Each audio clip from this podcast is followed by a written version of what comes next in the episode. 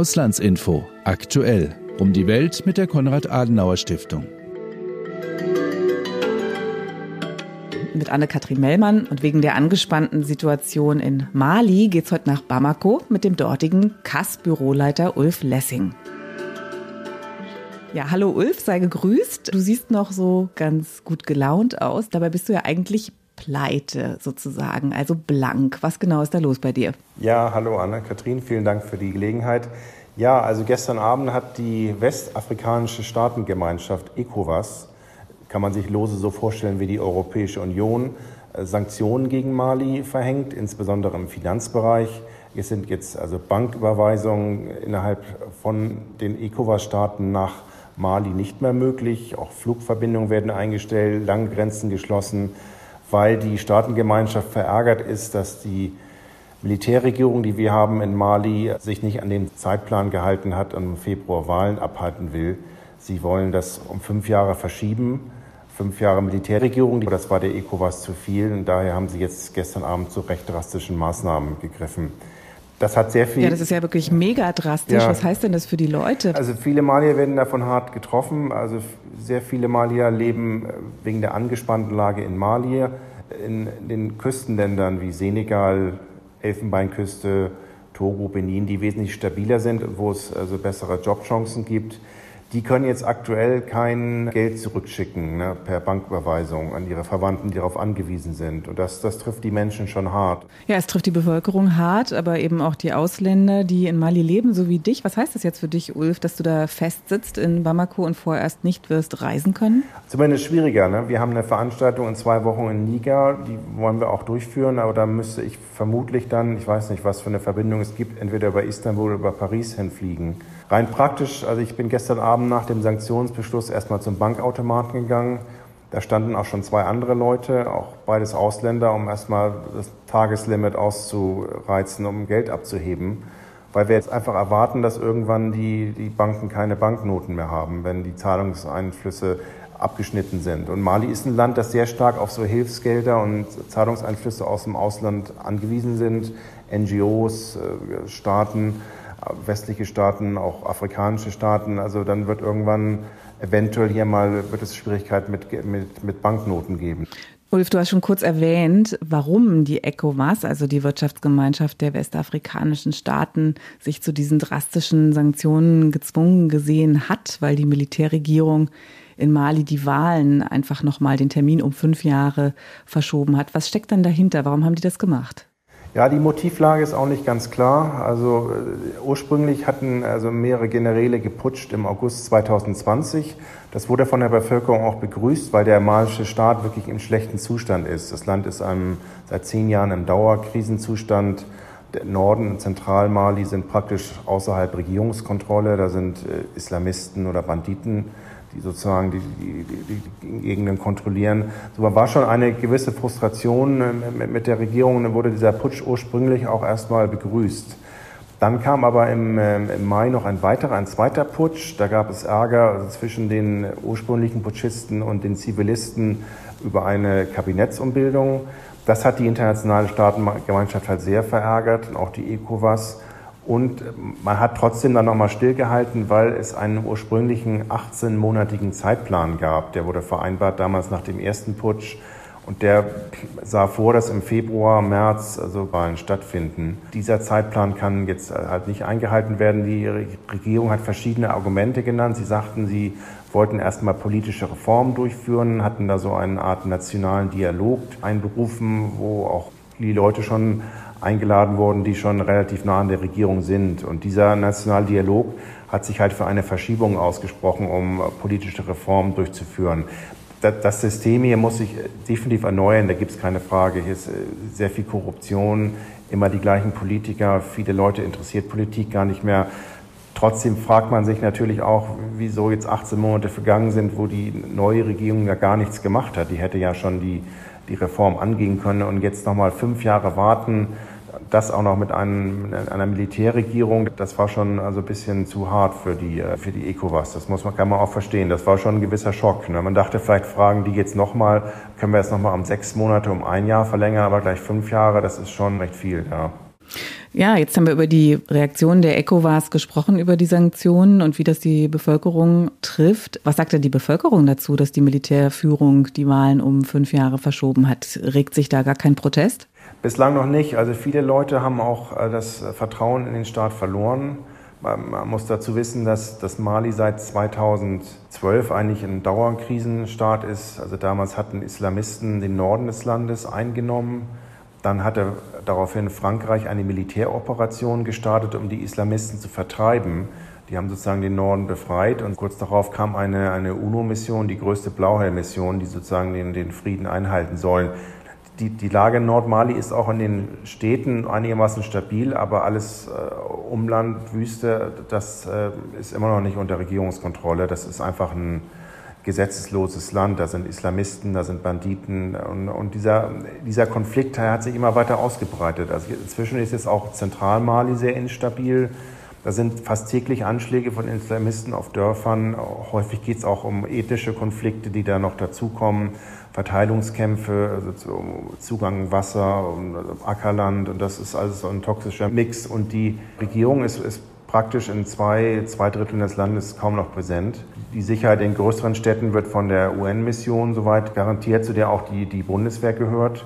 Aber der, der, Staat ist halt nicht präsent und die äh, Islamisten oder wer auch immer da die Kontrolle in einzelnen Landstrichen übernimmt, die bauen auch richtige, also Parallelstaaten auf. Also da werden Schulen mhm. eingerichtet, Gerichte und das ist also, der, der, Zentralstaat ist da gar nicht mehr präsent. Insofern haben viele Leute auch gar nicht, erwarten gar nicht mehr viel von der Politik.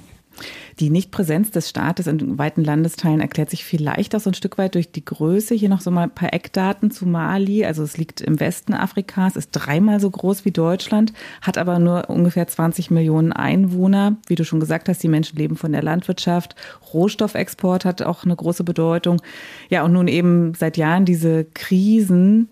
Nachdem sich die Tuareg im Norden unabhängig machen wollten, herrscht also der Bürgerkrieg deshalb die Blauhelme im Land schon seit 2013. Und dieser Einsatz in Mali, der sorgt in Deutschland immer wieder für Diskussionen. Das hat natürlich viel mit dem Debakel in Afghanistan zu tun. Man fragt sich, was machen wir da eigentlich im Ausland? Mit welchen Zielsetzungen? Bundeswehrsoldaten sind beteiligt, nicht nur in Mali, auch über die Grenzen hinaus. Ja, wie gerechtfertigt ist der Einsatz überhaupt noch, Ulf? Also ich denke, der Einsatz ist schon noch gerechtfertigt. Er trägt doch schon zur Stabilisierung bei. Wenn es jetzt einen Abzug gäbe, das, das, das, das würde dann noch die Sicherheitslage sich noch drastisch verschlechtern. Und man muss auch dazu erwähnen, dass es neben der Europäischen Union und den westlichen Staaten, die sich engagieren, sich auch andere Staaten hier expandieren. Zum Beispiel Russland ist jetzt ins Geschehen eingetreten. Also es wird vermutet, dass die also Privatarmee Wagner eine, eine Präsenz aufgebaut hat hier in, in, in Mali. Da gab es eine, eine Erklärung der Bundesregierung. Und die Regierung selbst hat auch den Einsatz russischer Soldaten bestätigt, die also Hubschraubertrainer sind. Die haben den Maliern Hubschrauber verkauft, die jetzt trainiert werden sollen. Die Militärregierung ähm, hat dazu gesagt, dass es sich bei Russland um einen historischen Partner handle. Das hat mich überrascht. Ist das wirklich so? Ja, das ist so. Also es war ja früher ein sozialistisches äh, Regime hier auch und selbst der aktuelle Ministerpräsident hat auch in der Sowjetunion studiert, auch der Verteidigungsminister also da, es gibt schon sehr enge Bindungen zu Russland. Die sind hier immer vor Ort gewesen. Das ist, ist auch, auch legitim. Sonst ist Frankreich hier der größte Spieler vor Ort. Aber wegen der kolonialen Vergangenheit haben, haben viele Malier auch das, das Gefühl gehabt, sie müssten sich mit, äh, mit den Russen vielleicht ein bisschen diversifizieren, wenn man das so, so sagen kann. Und insbesondere nach den, der Afghanistan-Einsatz, das war für die Malier auch ein Schock. Da gab es ja im Fernsehen so Diskussionen, ob plötzlich die UNO und die Bundeswehren, die Frankreich sich zurückziehen werden. Frankreich hat angekündigt, seinen Militäreinsatz zu verringern hier und das hat schon Ängste ausgelöst. Insofern kann man das auch mit, mit dem russischen Argument in gewisser Weise verstehen. Das, heißt natürlich für uns, wenn wir jetzt uns zurückziehen würden, würden wir das Feld auch ganz Russland überlassen, eventuell auch noch einer russischen Privatarmee Wagner, wenn dies bestätigt ist. Das ist dann natürlich auch eine Frage. Ich denke, wir sollten hier schon weiter präsent sein, aber auch an unsere Instrumente überlegen, nach dem Afghanistan-Debakel, was wollen wir eigentlich? Welche Ziele wollen wir erreichen?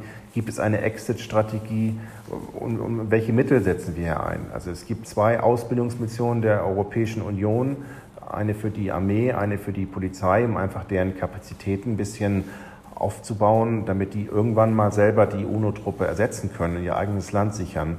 Aber Entschuldige, dass ich dich da unterbreche, Ulf. Ja. Bedeutet das, dass wir mit unserem Steuergeld auch ja Putschisten indirekt unterstützen, wenn dort Angehörige der Sicherheitskräfte ausgebildet werden? Ja, der, der oberste Putschist, der Staatspräsident, ist ja auch in Deutschland ausgebildet worden, auch in anderen Staaten. Das ist natürlich eine, eine heikle Frage, keine Frage. Das ist auch berechtigt, dass man dann darüber nachdenkt. Ne?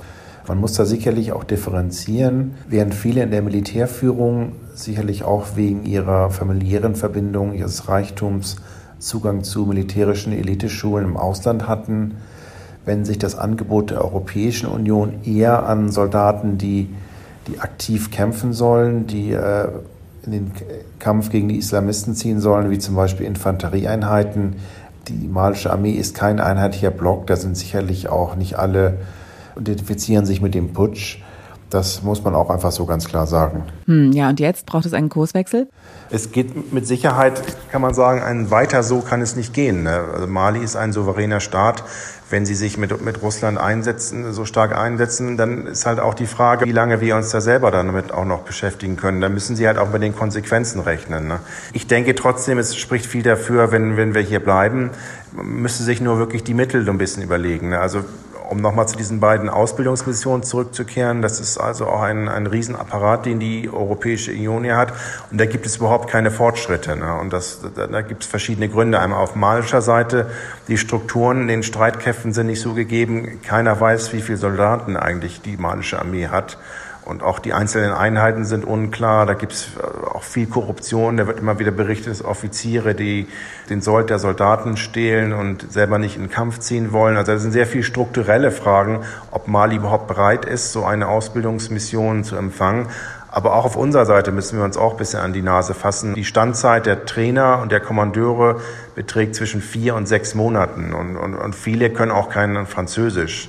Die trainieren dann Soldaten mit Hilfe von Dolmetschern. Das ist, ist alles nicht sehr effizient. Und wenn so eine Einheit ausgebildet ist, wird nicht weiterverfolgt, was die danach machen dann. Also man, es wird schon noch festgelegt, die gehen die in die Einheit zurück. Aber ob das wirklich passiert, das ist dann eine andere Frage. Und das ist der, der Grund, warum diese riesige Ausbildungsmission der EU für die Streitkräfte einfach seit Jahren so äh, ein Weiter so hat, weiter weitermachen, da müsste man sich sicherlich überlegen, welche Ziele wollen wir erreichen, welche Mittel einsetzen und was ist denn mittelfristig so sozusagen so eine Benchmark, um Erfolg zu messen. Bislang ist der Erfolg sehr, sehr gering. Na, wenn man Stabilisierung ähm, Erfolg nennen möchte, dann hat das ja wohl schon mal nicht geklappt. In jedem Fall nicht. Nee, also die malischen Streitkräfte ziehen auch in den Kampf. Sie haben auch sehr hohe Verluste, das muss man schon sagen. Ist nicht, dass sie sich davor drücken. Aber sie könnten es nicht ohne, ohne die UNO, ohne die Bundeswehr und auch vor allem insbesondere ohne den französischen Antiterroreinsatz Barkhane. Also da wären, wären sie wirklich überfordert. Das, sie bemühen sich, aber es ist nicht, nicht sehr effizient. Und ja, wie gesagt, es gibt auch viel so strukturelle Fragen, dass Kommandeure aus dem Süden nicht im Norden kämpfen wollen. Und das, vielleicht kann man dazu noch erwähnen, äh, Somali, das hast du ja auch angesprochen, als Land. Also es ist ein Land mehr als dreimal so groß wie Deutschland, wo also 90 Prozent der Menschen im, im Süden leben. Im Süden bis zum Westen und im Norden, das ist eigentlich nur Wüste, da leben hauptsächlich Tuareg maximal 10 Prozent. Und das sind ganz unterschiedliche Leute auch. Ne? Also da ist auch ein bisschen so eine historische Konfliktlinie dabei. Früher waren die, die Tuareg, die im Norden wohnen und die Araber, die waren so die Sklavenerhalter der Leute im Süden, ne, die Schwarzafrikaner versklavt haben. Und jetzt hat, haben sich die Machtverhältnisse nach der Unabhängigkeit verändert. Jetzt sind die also Schwarzafrikaner sozusagen an der Regierung und die Tuareg haben sich seit der Unabhängigkeit 1960 nicht so richtig in den Staat einfügen können. Ne?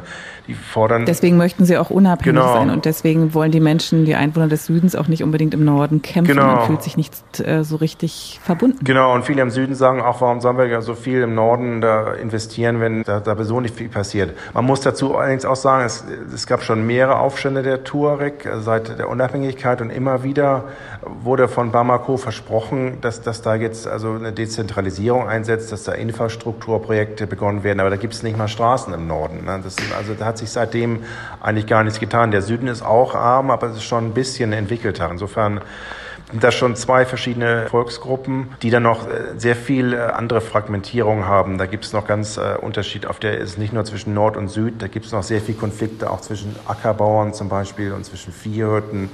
Und die Bevölkerung wächst sehr, sehr stark. Also Mali hatte vier Millionen Einwohner 1960.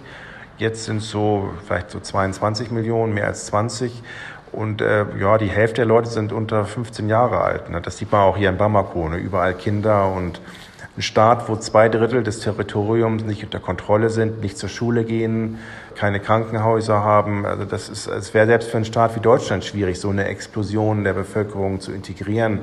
Das macht es eben so gefährlich, weil die dann eben auch sehr Leute, die keine junge Männer, keine Perspektive haben, auch sich sehr schnell dann Banditen oder Islamisten anschließen. Die sehen da halt einen größeren Gewinn. Und deswegen ist, sind viele Leute dem Staat gegenüber sehr indifferenziert. Die erwarten von dem gar nichts. Welche Rolle spielen denn die Islamisten in Mali? Also der dschihadistische Terror, gegen den ja die französischen Einsatzkräfte dort unterwegs sind? Ja, das sind die klassischen, also terroristischen Gruppen, die wir kennen, welche die mit Al-Qaida zusammenarbeiten oder mit dem Islamischen Staat. Die sind auch ursprünglich im Norden haben sie angefangen. Sie haben sich aber jetzt schon sehr diversifiziert sozusagen. Es gibt einen harten Kern von Ideologen, auch ein paar Ausländern, aber die meisten Leute, das muss man auch sagen, das sind einfach Mitläufer. Das, sie haben sich zum Beispiel in Zentralmali mit den, äh, einer Gruppe der Pöll, das sind Viehhirten, zusammengetan, die traditionell in Mali also benachteiligt wurden von, die haben, bekommen für ihre Rinder aber keinen Zugang zu, zu Wasser. Das wird immer den, den klassischen Ackerbauern vorbehalten. Und die sind also auf das, das war für die Islamisten einfach eine Möglichkeit, da einzusteigen bei denen. Viele von den Pöll sind da also Mitglieder geworden und haben sich dem angeschlossen. Und so sind sehr viel so lokale Konflikte. Also die richtig Hardcore-Islamisten, das ist wirklich nur ein kleiner Teil. Für die anderen sind die Islamisten einfach ein Parallelstaat und der bietet ihnen auch Sachen an, die der Staat nicht hat. Es werden zum Beispiel Schulen aufgebaut, es werden Gerichte eingerichtet, wo richtig Recht gesprochen wird. Für unsere Begriffe sehr hart, wenn Hände abgehakt werden.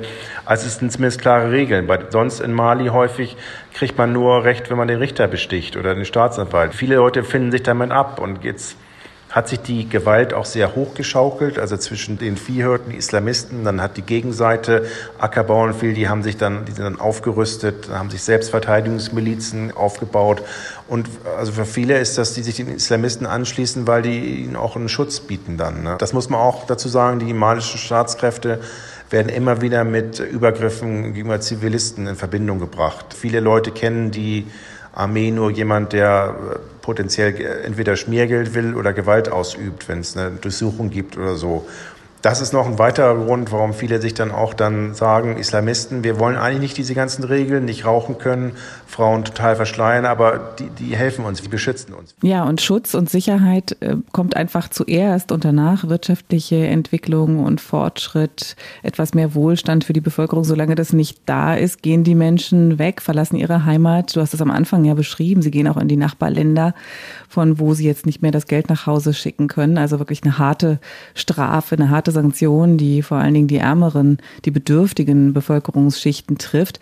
Und Ulf, ähm, Mali gehört ja zur Sahelzone. Können wir nochmal zusammen sortieren, welche Länder noch zur Sahelzone gehören? Genau, da hat man also im Zentrum hat man gleich äh, nebenan, Osten hat man dann Niger und äh, Burkina Faso.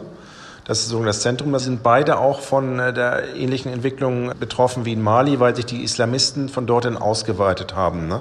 Also weite Teile in Burkina Faso sind auch jetzt schon unter Kontrolle oder quasi Kontrolle von Islamisten.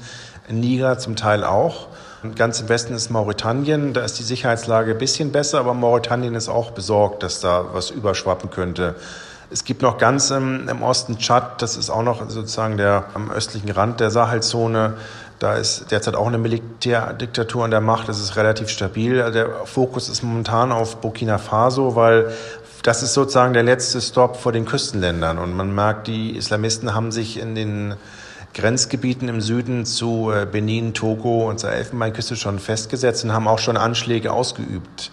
Insofern, das ist eine, eine, recht bedrohliche Entwicklung, ne? wenn diese stabilen Küstenländer jetzt auch destabilisiert werden, wenn da auch so eine Entwicklung ist wie Mali, das, das hätte schon dramatische Folgen.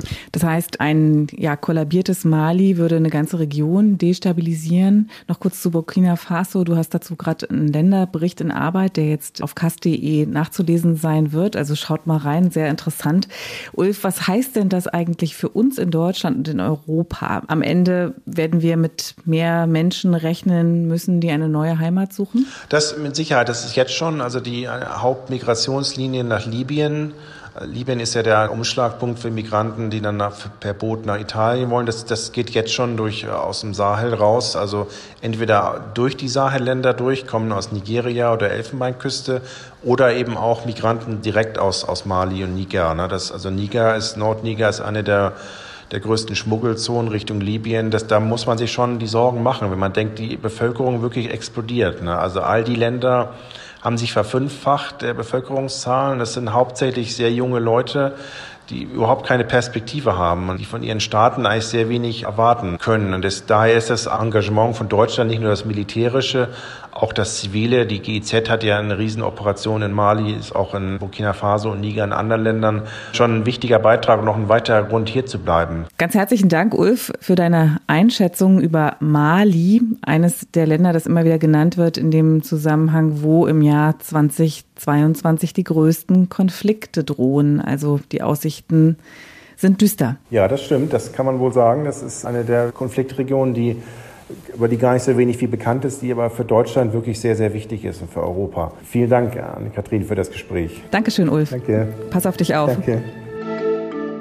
Das war Auslandsinfo aktuell. Danke fürs Zuhören und tschüss bis zum nächsten Mal, sagte Anne-Kathrin Mellmann.